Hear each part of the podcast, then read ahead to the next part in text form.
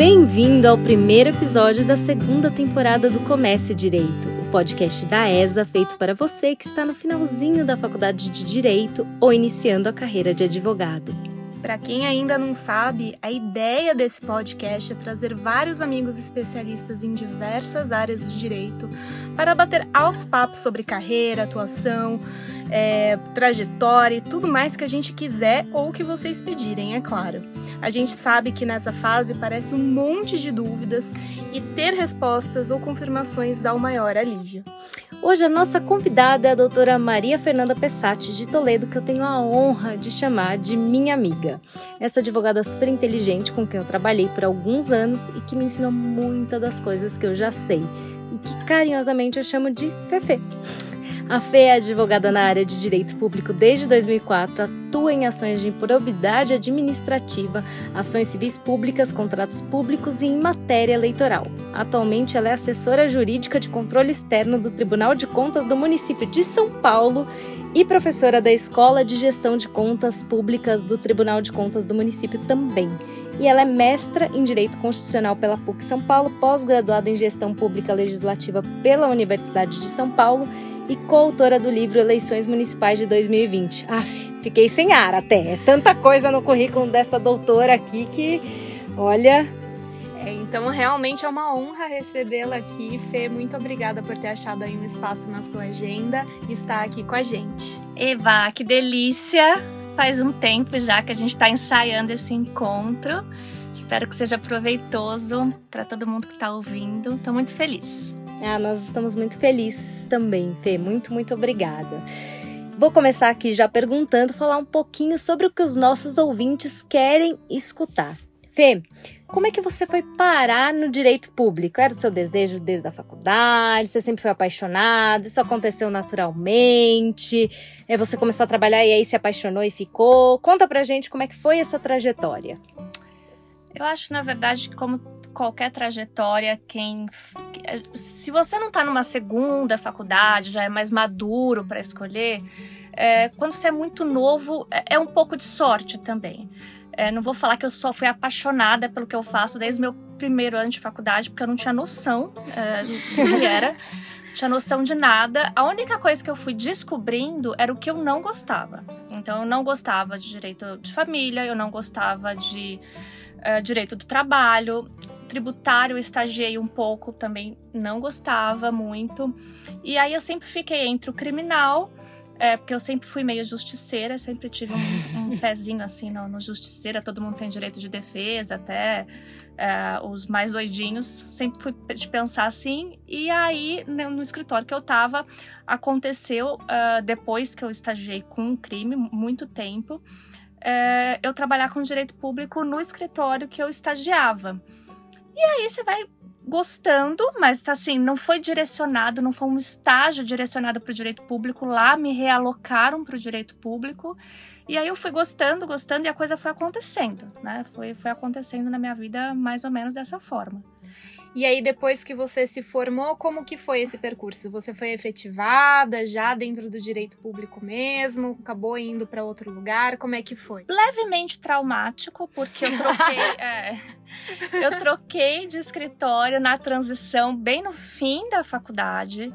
Mas deu certo porque é, a pessoa que me recebeu, ela sabia dessa transição então eu continuei como estagiária até eu passar na OAB, peguei a carteirinha, acho que foi em abril do, do ano seguinte, mas eu já entrei como estagiária, já tendo uma perspectiva de efetivação, né? Como advogado júnior, enfim, começando no escritório de direito público, puramente de direito público. Ah, legal, Fê. E dentre as coisas que você faz, assim, o, o que, que você está fazendo atualmente e que, que você mais ama do que você faz, o que, que você menos gosta e quais são os motivos que, você, que te levam a amar ou não gostar muito de alguma coisa?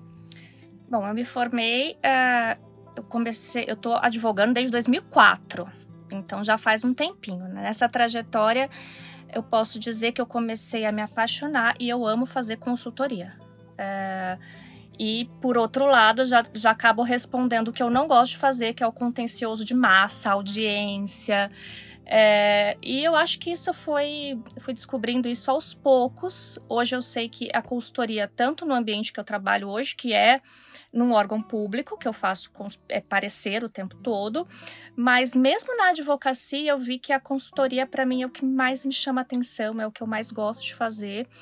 E, e, por outro lado, hoje já não me, não me atrai é, esse ambiente de contencioso, audiência. É, eu estava conversando essa semana com uma amiga, ela falou: ah, Eu adoro ficar indo né, na delegacia, eu faço criminal e vou, faço audiência. Eu falo: Meu Deus, para mim é, é, Hoje é um pouco é, é, é, é um pouco de tortura fazer, fazer uma audiência ou, ou, algo assim. Excepcionalmente, é claro, fazer uma sustentação oral, a gente não pode perder esse, esse contato com o tribunal, com o fórum, mas eu não gosto dessa rotina, essa rotina não, não me agrada. Nossa, adoro. A gente também a gosta. Gente adora a gente contencioso. Gosta. Eu adoro se falarem, Fernanda, vai numa delegacia, já tô lá. Eu adoro, adoro fazer amigos na Pensa delegacia. Pensa numa pessoa que gosta de interagir. Adoro.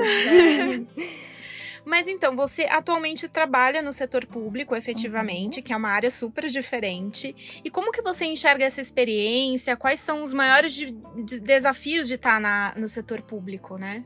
É, é, interessante porque, só para deixar bem registrado, nunca na faculdade eu tive um desejo de, de prestar concurso público. Sabe aquele anseio que às vezes as pessoas têm desde o primeiro, segundo ano? Ah, vou ser funcionário público, vou prestar concurso público.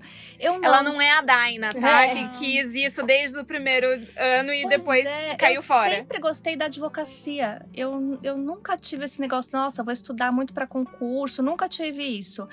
E se você mantém bons contatos e boas relações é, em qualquer ambiente, as coisas vão acontecendo. Então, é, eu chegar a trabalhar agora numa assessoria, que é um, um cargo em comissão, uma função de confiança, é algo que aconteceu. Então, foi, foi, foi natural, não foi algo planejado, porque eu sei que a, a área que, a gente, que eu trabalho é uma área um pouco restrita, então é, a, o ambiente ali de, que a gente circula é menor. É, mas aconteceu. Hoje eu tô no órgão público, tô amando. Nunca tinha pensado. Ah, você pensou algum dia na sua via, vida prestar concurso para o Tribunal de Contas do município? Não. Nunca acompanhei isso, nem, sab, nem sabia o que. O, se tinha, se era só engenheiro, contador, porque eu penso sempre numa função de auditor, assim, né? Engenheiro, contador, mas tem a função de auditor é, com formação jurídica, mas eu nunca pensei, foi algo que aconteceu. Tô amando lidar com a, com a coisa pública, enfim, com políticas públicas. Hoje eu, eu voltei a estudar, então comecei um doutorado fora da área de direito. Que é, legal, Fê. É, comecei fora da área de direito, fora do Brasil, porque é, é, nessa do Covid deu uma atrapalhada, mas é numa universidade de portuguesa, que é em gestão de cidades, então, assim. Que é, lindo! você é, sai um pouco do ambiente do direito, mas eu desejei isso, porque eu acho que casa muito as duas coisas, então foi o que aconteceu, tá sendo uma experiência muito boa. Ah, legal de saber, porque às vezes eu penso, eu quero fazer mestrado agora, né? Não tão agora, assim, mas agora. que eu quero fazer tudo ao mesmo um tempo. Um agora pro futuro. Um agora é pro é futuro. É. é porque eu sou a pessoa que quer fazer tudo ao mesmo tempo e agora, tudo uhum. junto e misturado. Mas eu tenho muita vontade de fazer mestrado e às vezes eu penso que o que eu quero fazer como mestrado talvez seja algo um pouco fora do direito. Porque eu acho que tem mais a ver com antropologia, com sociologia, porque eu quero estudar a questão das mulheres, ou história, filosofia, mas eu não sei se é bem tem a ver com direito, namora com o direito, mas não é exatamente direito. Eu acho que é legal porque talvez muitas pessoas que estejam nos ouvindo tenham essa dúvida. Às vezes, ah, eu quero ir para a carreira acadêmica, eu quero fazer um mestrado, mas isso daqui será que eu encontro no direito? Olha aí, ó. Temos aqui um exemplo é, de alguém que está fazendo eu, pra, doutorado. Pra você ter uma ideia, eu queria alguma coisa na área da psicanálise.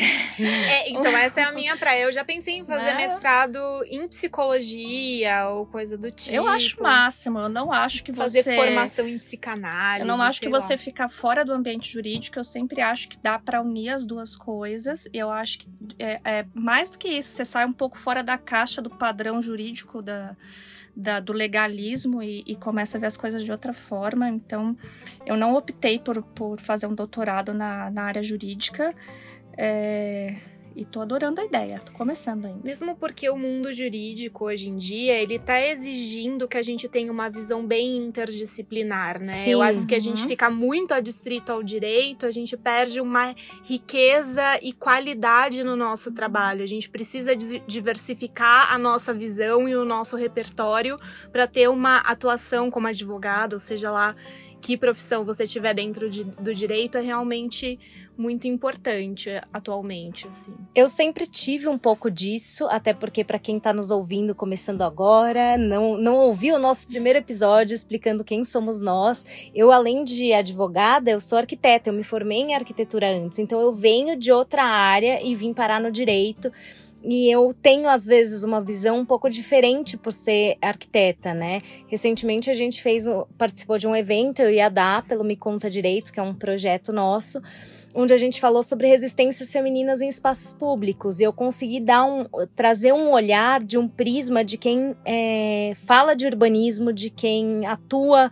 É, pesquisa em urbanismo, porque você tem um olhar da cidade, não só um olhar jurídico. E isso é muito legal. Eu concordo totalmente com a Dá que essa visão interdisciplinar é algo que é muito bem visto hoje em dia no direito. Não, e acho que já é uma exigência praticamente Uhum. para você realmente ter sucesso dentro da, do mundo jurídico. Agora, voltando um pouco que você falou, Fê, eu achei muito legal o que você falou de você achar que no Tribunal de Contas era mais contador, porque as pessoas enxergam muito a área pública, a área administrativa, com funções assim, né? Como é que o- a pessoa que vem da área jurídica ela vai se encaixar, por exemplo, nos setores públicos? E a Fê é um exemplo aqui que mostra que sim, tem espaço, tanto que ela tá lá e tá atuando na área jurídica dentro do Tribunal de Contas do município. Então, acho que isso é uma, uma questão bem bacana, assim. Agora, é, quais são os desafios que você percebe, assim, da, de trabalhar no Tribunal de Contas, de trabalhar como num cargo em comissão? O que é mais difícil, mais delicado? A responsabilidade. A responsabilidade é, é claro que toda função assim exige um risco, a sua decisão eh, de dar um parecer, eh, de como vai ser feita a licitação, de como está um contrato, se teve prejuízo, se o poder público pode agir de uma forma ou de outra. É, é claro que você pode ser responsabilizado por uma atuação equivocada, até pessoalmente, se você agir com dolo. Hoje a jurisprudência fala muito nisso, mas é, agindo, fazendo com responsabilidade, é, você não corre esse risco, o profissional não corre esse risco, mas é uma responsabilidade, lidar com a coisa pública é uma responsabilidade redobrada, porque o, o volume de coisas que a gente trabalha é muito alto, o valor é muito alto, e eu falando da cidade de São Paulo, o orçamento é gigantesco, então é, quando você se depara com aquilo, parece que qualquer parágrafo, qualquer opinião que você vai dar, ela tem uma dimensão muito maior. Então, o nível de responsabilidade, eu acho que isso aumenta. É, você não está lidando mais com um particular ou dois, né? Mas com o interesse de uma cidade. Então, é, isso é, é, é algo de muita responsabilidade. E aí a função entra a função de confiança, é, porque é, você tem as pessoas ali, os cargos efetivos, mas os conselheiros, que a gente chama, são cinco conselheiros no município, no estado são sete, eles têm é, à disposição poder escolher alguns técnicos, né, que é uma, é uma função. É, o cargo em comissão também tem uma natureza um pouco técnica, é, de ter essa liberdade de escolha para exatamente é, encaixar ali a pessoa de maior confiança, que vai lidar ali com maior responsabilidade. É, eu acho que o desafio é esse. E você, você tá em cargo em comissão, né? Isso. Porque tem essa diferença, que talvez algumas pessoas não saibam, que é o cargo em comissão e o, o, a pessoa que é concursada. No Tribunal de Contas, você tem, como na maioria dos órgãos públicos, você tem a pessoa Sim. que é concursada e a pessoa comissionada. E... Exatamente. A, a, a Constituição fala dessa possibilidade de você ter cargos em comissão, que não são aquelas pessoas que prestam o concurso. Então, isso, como isso acontece nessa função de confiança? É por uma nomeação, é o seu network, é o que vai. Eu, por exemplo, é, foi, foi depois de mais de 10 anos de formada, então é o seu contato, seu network que vai fazer você muitas vezes levar é, você é um cargo em comissão, mas é óbvio que se você já tem um anseio pelo órgão público, o ideal é se preparar para um concurso. É que eu nunca pensei nisso, a vida me levou para isso, mas o ideal para quem tem esse desejo, um anseio, é tentar buscar e já ir trabalhando isso, é, dando uma olhada nos concursos, nos editais, enfim, no que mais atrai. É, e você trabalhou muito tempo na área pública e, por trabalhar na área pública você foi fazendo contatos, né, Isso, Fê? Você exatamente. foi conhecendo pessoas e a vida foi te levando por É, esse Foi caminho. se Exatamente. especializando nisso, criando um nome, né, também nessa área. Agora, uma, uma coisa que eu acho que é importante a gente colocar aqui: é, o cargo em comissão, diferente do cargo concursado, é, esse trabalho pode acabar, né? Sim. Você não, não tem. a pessoa que passa num concurso depois daquele período probatório, aquele cargo é dela. A pessoa que está no cargo em comissão, não. É por isso que quem tem, eu falo, quem tem já esse anseio de, faz, de trabalhar no poder público, é, é óbvio que se recomendo, é, eu recomendo prestar um concurso. É que a vida, a gente tem que deixar um pouco a vida acontecer. E comigo a Uhum. vida aconteceu e me levou para lá. Mas sempre com a consciência de que é de livre nomeação e exoneração, eu sempre penso num plano B. A gente tem que, Tem quando a gente está tendo um cargo em comissão, a gente pensa num plano B. Eu gosto muito de dar aula, então, como eu tenho mestrado, eu sempre penso, ah, qualquer coisa, né? A gente vai se adequando ali entre a advocacia e a universidade. Então, a gente sempre tem que ter um plano, B para não, não focar eh, na função de confiança, que a gente fala que é de livre nomeação e exoneração. Ou seja, hoje você tá lá, amanhã pode ser que não. É. ma- Mais ou menos, e bem mais ou menos, como um emprego CLT. Ah, a vida tem risco. É, é- é um risco, né? Agora, para pessoa que tá ali num cargo concursado, o risco é menor. Sem dúvida, sem dúvida. Só por um processo disciplinar que ela sairia. Agora vai vir a reforma administrativa, a gente já não sabe mais muito bem como vai acontecer, né? Não vamos deixar nada fechado É. aqui. Mas é, ou é, é um- você tem, você vai ficar aquele cargo vai ser efetivado. Então, para quem tem esse sonho, esse desejo, é, eu sempre falo também, dá uma olhada, entrar no site, ver o regimento interno, porque quando a gente pensa em Tribunal de Contas, é muito difícil alguém falar, nossa, meu sonho, desde o primeiro ano de faculdade, era trabalhar no Tribunal de Contas. Nunca ouvi na minha vida isso. Mas eu acho que controle externo é, é algo que vem dando muito destaque. Essa questão do controle externo, controle social. É uma, é uma oportunidade para vocês buscarem conhecer um pouco mais. Fê, apesar de talvez você não saber, a gente trabalhava juntas, mas eu falava que, é que eu não falava no escritório, mas eu falava que eu queria trabalhar. Eu pensava em prestar concursos para trabalhar no Tribunal de Contas Uau. do Estado, em alguns momentos. Eu lembro A você Dá, comentando. Que estudava comigo lembrava. Quando eu fizer 35 anos, É porque tem É alguns limites de raro. idade, mas é porque eu já trabalhava é, desde o começo da faculdade num escritório que era focado em Tribunal de Contas. Então é, Uhum. tinha era um outro é, era uma outra prateleira, mas assim mas Acho ela- que era- você foi mordida pelo bichinho do direito das mulheres. é, e aconteceu. Não resistiu. não resisti. Mas acho que também tem a questão de que eu, eu fazia isso, eu pensava isso, na verdade, falava isso muito porque eu estava envolvida nesse meio e não porque eu realmente quisesse. Hoje, olhando para trás, eu falo, eu estava completamente louca, eu não tenho o perfil de uma pessoa que trabalha dentro de um, de um órgão público, porque eu gosto de fazer coisas muito diferentes todos os dias, não é à toa que estou aqui apresentando junto com a Daina este podcast, não é à toa que temos o Me Conta Direito, dou aula também. Então acho que seria algo muito difícil para mim, eu trabalhar dentro de um órgão público, eu não me enxergo fazendo isso. Então, assim, era por Mas estar você envolvida. que tá ouvindo aí, se você já teve esse desejo, começa aí a considerar É. o que a, a Pois Fefe é. tá falando. Vai buscar, um, né, buscar entender um pouco. Hoje a transparência é, permitiu que ah, se desenvolvesse melhor os sites, a comunicação dos tribunais nas redes sociais está muito melhor do que antigamente. Antes a gente não sabia nem do funcionamento, nem da carreira, nem o que se tratava.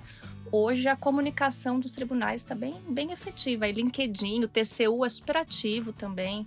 Acho que vale a pena dar uma pesquisada. É, porque as pessoas pensam em concurso, né? Elas pensam em TJ em defensoria, MP. MP e tem outras possibilidades para quem quer concurso. Então, se você se enxerga dentro de um órgão público, eu acho que é legal pesquisar essas, esses espaços que não são os que a gente pensa num primeiro momento.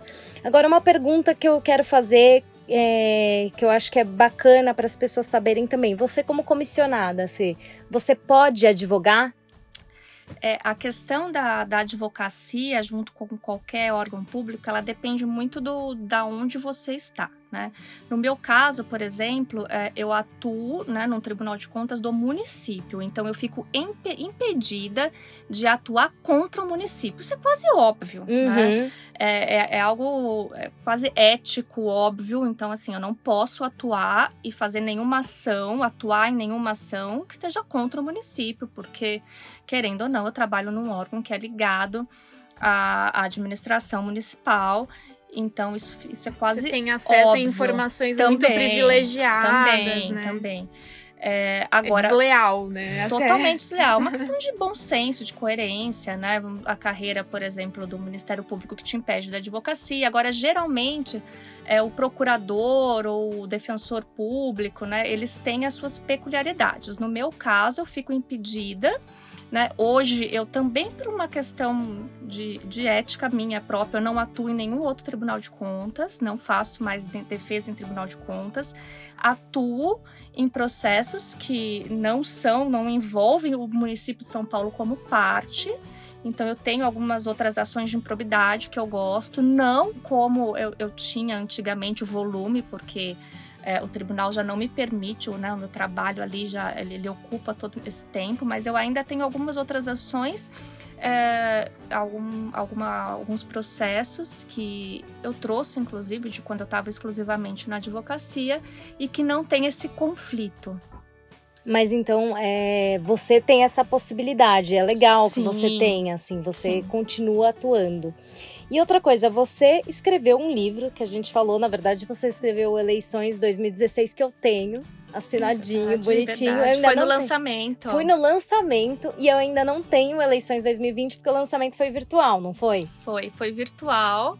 E agora tá, esgotou a primeira tiragem.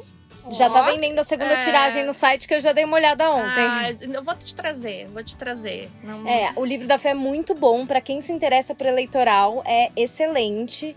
A Fê manja muito. E eu queria saber como é que começou essa relação, essa atuação no eleitoral, como é que foi isso, o que, que você faz relacionado ao eleitoral, como é a experiência de escrever um livro, conta Sem um pouco pra gente. Sem dúvida nenhuma, eu acho que o interesse pelo eleitoral veio no meu mestrado. É, o mestrado, é, eu tenho, meu mestrado é em Direito Constitucional e no começo eu queria focar em probidade e, acabei, e acabou que naquela época a lei da ficha limpa estava muito em destaque, exatamente no momento em que eu estava fazendo meu projeto de pesquisa. E aí veio a ficha limpa e eu falei, meu Deus, é isso que eu vou juntar uma coisa a outra, elementos de improbidade, ficha limpa. E aí eu comecei a me, me interessar bem para a parte teórica do eleitoral. É, a parte do contencioso, fórum, essas coisas já fiz, é, mas eu gosto muito da consultoria em direito eleitoral, porque eu acho que ainda mais do que nunca, todo candidato precisa de uma boa consultoria em direito eleitoral.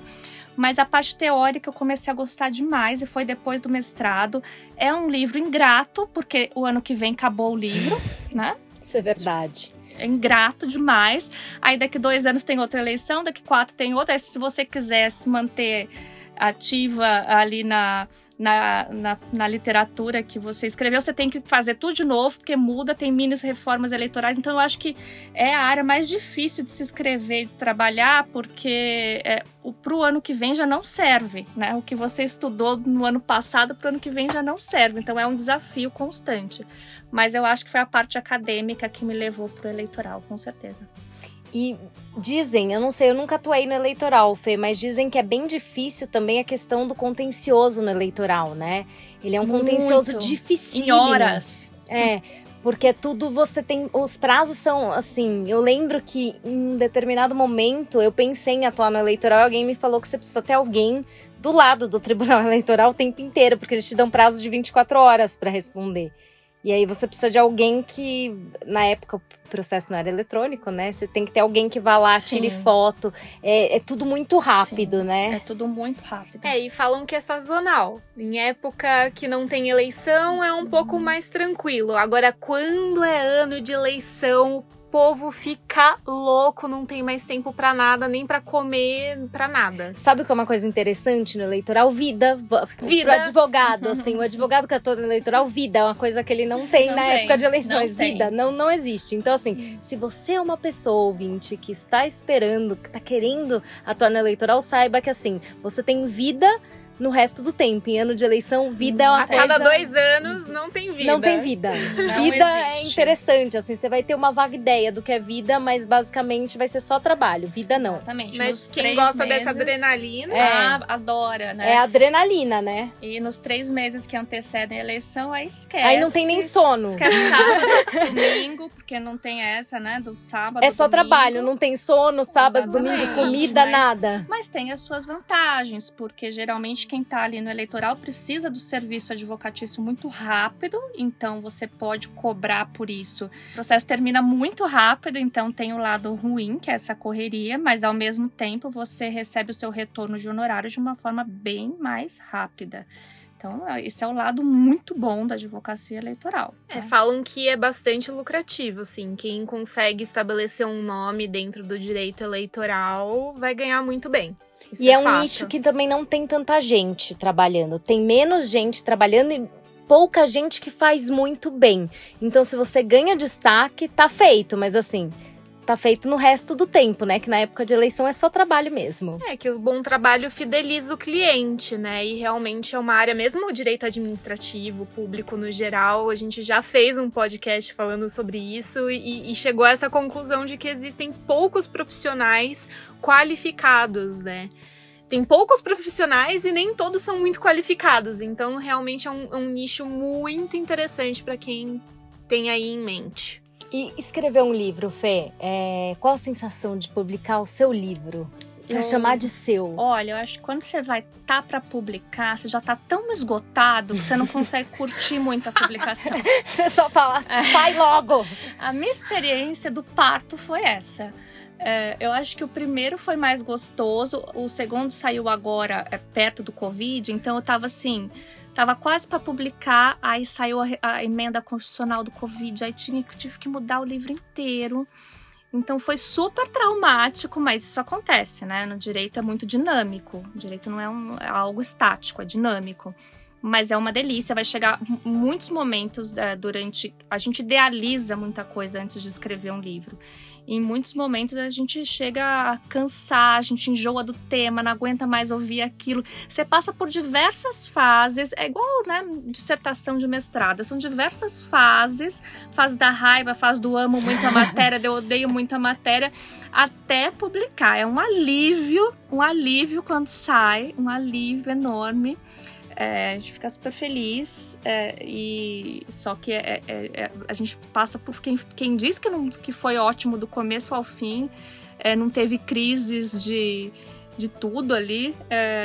não sei, é, é muito, um ser muito iluminado, porque você passa por diversas crises existenciais durante o processo da, da escrita, mas é muito bom. Mas você pretende escrever sobre outras matérias? Tem alguma coisa em mente? Tenho, tenho. Eu, como eu dou aula numa escola de governo, né? É uma escola de governo, a escola da, de gestão e contas públicas. É, é onde eu dou aula, numa- eu dou aula na pós-graduação e na especialização. E não dou aula, é, não são voltadas essas, essa pós-graduação, é, geralmente é políticas públicas, controle, ela não é voltado só para quem é da área jurídica. Então, tem, né, você tem uma formação ali, é, tem diversas pessoas na área da assistência social, saúde, que quer conhecer um pouco da administração, enfim, que tem interesse em política pública, controle externo. E eu sinto um pouco de dificuldade de entender a, a dinâmica de processo e julgamento em tribunal de contas é, de uma forma fácil, né? uma, uma linguagem acessível do direito administrativo, do direito constitucional. A minha vontade ah, seria fazer mais algumas um formato de cartilha. é, para que não, não tenha só acesso àqueles que são do, do ambiente jurídico, mas para que todo mundo possa ter acesso ao funcionamento do controle externo, a como, como funciona o controle da administração, controle social. Então, tenho vontade de fazer mais com essa natureza mesmo de uma cartilha, um manual. Entendi. Fê, você lembra que eu fiz um curso no, no Tribunal de Contas do município, na época que eu ainda trabalhava com administração pública, sobre a parte de, das organizações sociais voltadas para a área de saúde. E tinha muita gente, na verdade eu acho que eu era a única na minha turma que era da área do direito. A maioria das pessoas era da área da saúde e tinha uma, uma outra pessoa que era só interessada em. eram cidadãos interessados em entender como é que funciona o Estado.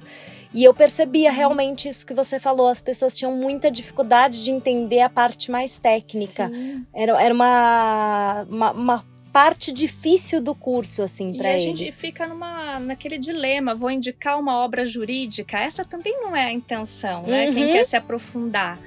Então, meu, minha vontade é fazer algo assim que possa ser disponibilizado de uma forma gratuita, lógico, não é, eu acho que direitos autorais, de uma forma geral, é, a gente já não ganha muito, então não, não é uma intenção lucrativa, mas é uma vontade, porque eu acabo disponibilizando o meu material em PowerPoint, aquelas coisas que você acaba fazendo no curso, né, no decorrer das aulas. Mas consolidar isso no material é, é um desejo. E você gosta de dar aula também, Adoro. né, Adoro. Dar aula é muito gostoso. É uma eu... Adoro acho, dar aula. Acho que a troca, especialmente por ser da área jurídica e dá, acaba, você acaba dando aula para pessoas que não são da área jurídica, tem uma troca muito legal, né, Fê? Muito. Meus pais são professores, os dois, né? Já são aposentados. Não sei se foi muito por, por vê-los, mas acho que não. Eu acho que é um, uma vontade minha. E aí eu comecei é, dando aula como assistente na PUC. É, amava, adorava. E aí agora, pelo menos uma vez por semana, uma turma de pós-graduação eu, eu pego. É muito bom.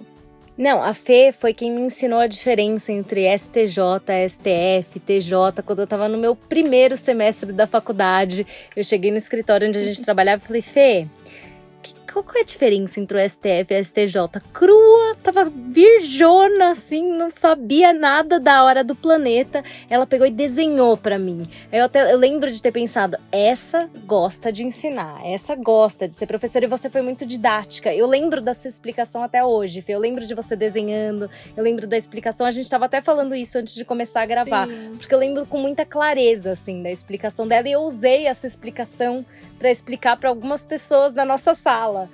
É mesmo porque na faculdade os professores não são assim didáticos. É, não, né? eles não chegaram explicando isso pra gente, né, Dá? Não, eles já chegam falando. Que sabe, né? É, porque é aquela velha coisa que a gente diz. Os advogados eles estão tão acostumados a falar determinadas coisas, uhum. a lidar com determinados ambientes que eles acham que todo mundo sabe isso. Sim. Ah, vocês acabaram de sair do colegial, né? Vocês já sabem. tipo, não? Só que não, né? Não. E eu lembro, da, assim, eles não seja esse advogado, gente. Não seja esse advogado que só fala juridiquês e que acha que as pessoas entendem tudo.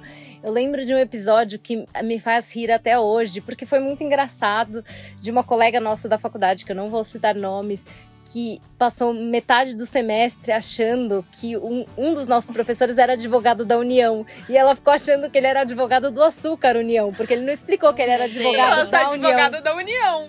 Gente, Nossa, que legal, ele trabalha pro Açúcar é, União. Porque né? o Açúcar União é uma empresa. E o pior é que, sim, se você for pensar, é totalmente possível.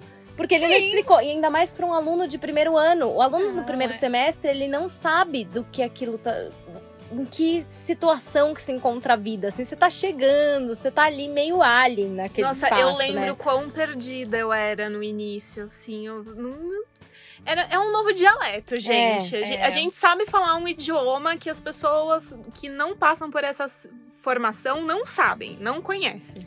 E é super importante que elas entendam. Então, assim, não seja essa pessoa que não que fala com os leigos de maneira completamente hermética, assim, que ninguém vai entender o que você tá falando. Pois é, eu tava na décima aula esses dias de uma especialização e uma, uma aluna ainda achava, não conseguia entender é, o conceito de fazenda pública. Ela achava que fazenda, sei lá, será que era alguma coisa contra algum, algo rural? Alguma coisa Já assim, tive já. esse imaginário. Mas, já. gente, é, é- é- é uma dúvida, é, é real. E aí eu falei pra ela de uma forma bem simples, que, né, uma forma bem É simples. tipo que- uma fazenda, só É. que ela é pública e parece que é uma coisa Eu meio falei assim. pra ela, é na verdade, é a administração pública quando ela vai pra juízo, ela ganha o nome de fazenda. E fica um, um fórum especializado ali no centro, que é o Eri Lopes Meirelles. Então, quando ela vai pra juízo, ela ganha o nome de fazenda. Mas ela não tinha obrigação nenhuma de saber aquilo. Nenhuma. Ninguém nunca vai na mesa do bar, pra, a- pergunta quantas pessoas sabem. As pessoas não sabem, né? Então, eu acho que o básico, o fundamento, não é vergonha não saber. Não, nenhuma. explicar. Tem que explicar de uma forma simples e acessível. Não, isso é super importante mesmo. Eu, eu, eu acho muito válido, é muito válida essa sua ideia de explicar, porque é muito difícil. Assim, fazenda, a Daki falou que ela já pensou que a fazenda é? era uma fazenda. Eu já tive pensamentos também que não tinha nada a ver, eu fui descobrir, eu falei, gente, e no, no começo a gente fica com vergonha, né? Principalmente quem tá estudando direito. Você fala, ai, que vergonha, eu não sabia o que era isso. Normal, mas não, não precisa de vergonha. Ninguém tem obrigação realmente de É, saber. Muitos colegas falaram que no, no início de estágios não sabia o que era despachar, não sabia o que, que era concluso, É. não, não sabia E nada. ninguém assim. nunca ensinou. Não, né? eles falam, ah, vê lá se os autos estão conclusos. Aí o estagiário fica olhando com aquela cara de mosca morta, assim, tipo, Deus do céu, o que é isso? É, quem é o cluso? Quem a é gente já cluso? fez até um meme no Me Conta Direito falando sobre o cluso. É, é, e não é ocluso, né? É conclusos. Mas essas são coisas que a gente vai aprendendo ao longo da faculdade e a gente começa a usar como se fosse normal. E eu acho muito legal que você tem essa postura de querer que as pessoas entendam e sem desconstruir essa linguagem, né? E uma coisa que eu gostei muito desse episódio é para realmente mostrar para quem tá ouvindo a gente o quanto o direito é amplo. Sim. De você ser advogado e poder ter um cargo em comissão e poder atuar em diversas áreas, mesmo no direito público, que às vezes as pessoas pensam que é só concursado que atua. Então, gente, é muita coisa que vocês têm aí de possibilidade. Então, achem a verdadeira vocação de vocês dentro de tanta coisa que existe dentro do direito. A gente tem um privilégio de certa forma. Sim. Muitas personalidades podem ter, encontrar aí a sua vazão dentro do direito. Isso é muito legal. O leque é muito amplo. Eu lembrei agora de, a gente falando aqui de termos do direito, eu lembrei de uma aluna que eu tava dando aula sobre suicídio assistido. Foi muito engraçado, porque eu tava falando sobre suicídio assistido, achando que tava todo mundo entendendo. Em um determinado momento, uma aluna olhou pra mim e falou assim: professora, mas por que, que uma pessoa quer ficar assistindo alguém se suicidar? Pois é. Aí eu falei. Eu não expliquei. Eu falei, eu peço É, desculpas, essa gente. sensação de desculpa, é isso mesmo. Falei, desculpa, gente, eu não expliquei o que que é suicídio assistido. Porque eu- é, não é que ele tá enxergando a pessoa, olhando pra pessoa se suicidar. É não, assistência. é assistência, de ajudar. Eles, ah, eu vi que saiu a nuvenzinha do rosto de todos. Foi uma aula presencial. E eu, eu até sou grata a ela por ela ter me dito, porque hoje, quando eu vou falar sobre suicídio assistido pros meus alunos, eu já aviso, né? Que o assistido é de assistência, não é de, de assistir igual a Tipo, gente alguém assiste pega uma televisão. pipoca e vê alguém se suicidar. Gente, não. imagina que horrível. Não, e é, é super legal isso. E reforço o que a Dá falou aqui, completando, que a gente tem um leque muito grande de possibilidades e realmente isso é um privilégio. E Fê, você quer deixar algum recado, alguma mensagem, o que você gostaria de dizer ou poderia dizer para quem deseja ir para a área pública? É, qual a mensagem assim que você quer fechar esse episódio? Estudar é uma eterna angústia. Eu acho que a gente, na área pública também, a impressão que dá é que você nunca sabe o suficiente, que sempre tem lei nova, sempre a gente fica sabendo de algo novo e, e aparenta ser muito angustiante trabalhar com isso, mas é uma delícia. É, é a chance também de quem tá aí no gás, terminando a faculdade, dessa vontade de às vezes querer mudar o mundo, querer, né? é, formar coisas novas, tem interesse em participação política, é, envolvendo também a, decisões públicas, que tem essa vontade de ajudar mesmo, de, de transformar a sociedade. é uma excelente oportunidade olhar para a área do direito público nesse viés. Nesse viés não só de, é, da advocacia, mas no viés da consultoria ou de trabalhar num órgão, num órgão público, não só com uma intenção de preencher o dia a dia ou ganhar dinheiro, enfim, mas numa intenção de mudar fazer algo diferente, trabalhar um pouco aí, olhar para o social, ver o que você está ajudando no social. Então, para quem tem esse desejo, é, é, uma excelente oportunidade. Não deixe, não deixe de conhecer mais. É, não falta material para isso. Vocês têm, todo mundo tem acesso hoje em dia a uma gama de informações para se atualizar. E eu recomendo, sou suspeita para falar. Eu vou deixar uma dica aqui também para quem se interessa por essa área. Vários cursos do TCM são gratuitos. Sim, são gratuitos todos, e abertos. Aliás, todos, todos, são gratuitos, né? A escola de gestão e contas é uma escola que ela é, vamos dizer, entre aspas, financiada pelo próprio tribunal. Então os cursos são gratuitos. Entra no site, acompanha. É claro que a gente está num momento de, de, pandemia, mas isso vai passar, logo volta a ser presencial, é uma delícia o ambiente também. É, ou seja, não falta oportunidade para conhecer um pouco mais. É, eu já fiz um curso lá, foi presencial e foi muito bacana mesmo. Então é isso, né, gente? Acho que a gente já deu mais um norte aqui para vocês, porque no comércio de direito tem vários nortes, não tem só um. Então é isso. Espero que vocês tenham aproveitado, gostado e fiquem ligados que nos próximos episódios nós teremos muito conteúdo bacana ainda. Então é isso, galera. A gente tá de volta a todo vapor e essa nova temporada do Comércio Direito vem com tudo cheia de coisas boas. Até mais.